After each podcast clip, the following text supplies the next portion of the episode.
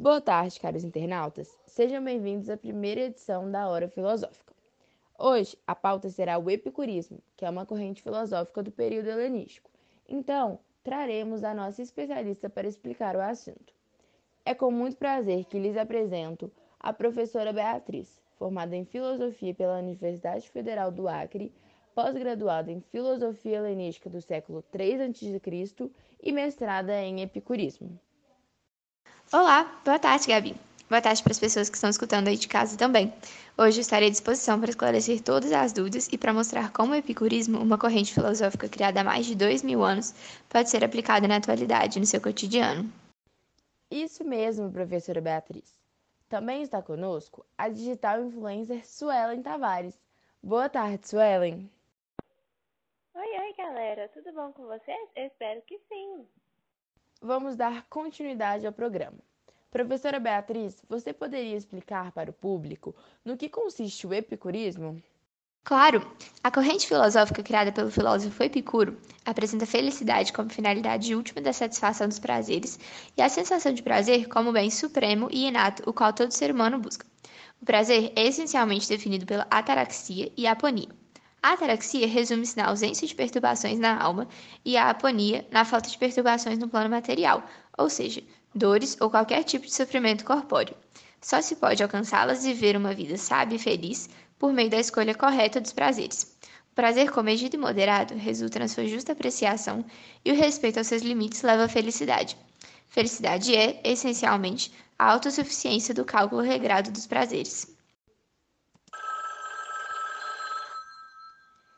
E agora está na hora de recebermos a nossa ligação para ouvirmos a pergunta do dia. Olá, quem está falando? Olá, eu sou a Marigandra. E de onde você fala, Marigandra?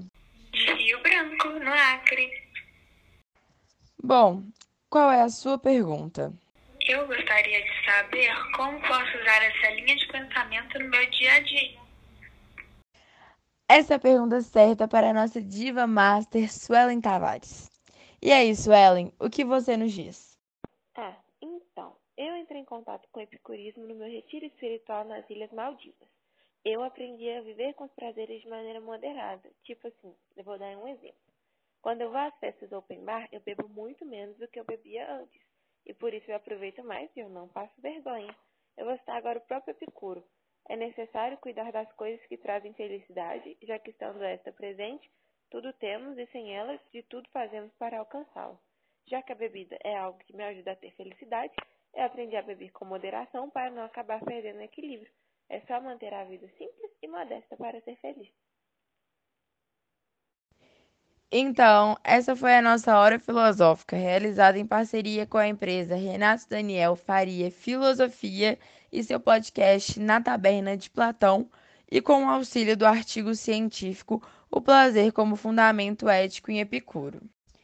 Gostaríamos também de agradecer pela presença da nossa especialista Beatriz da internauta Marigandra e da famosa diva maravilhosa Suelen.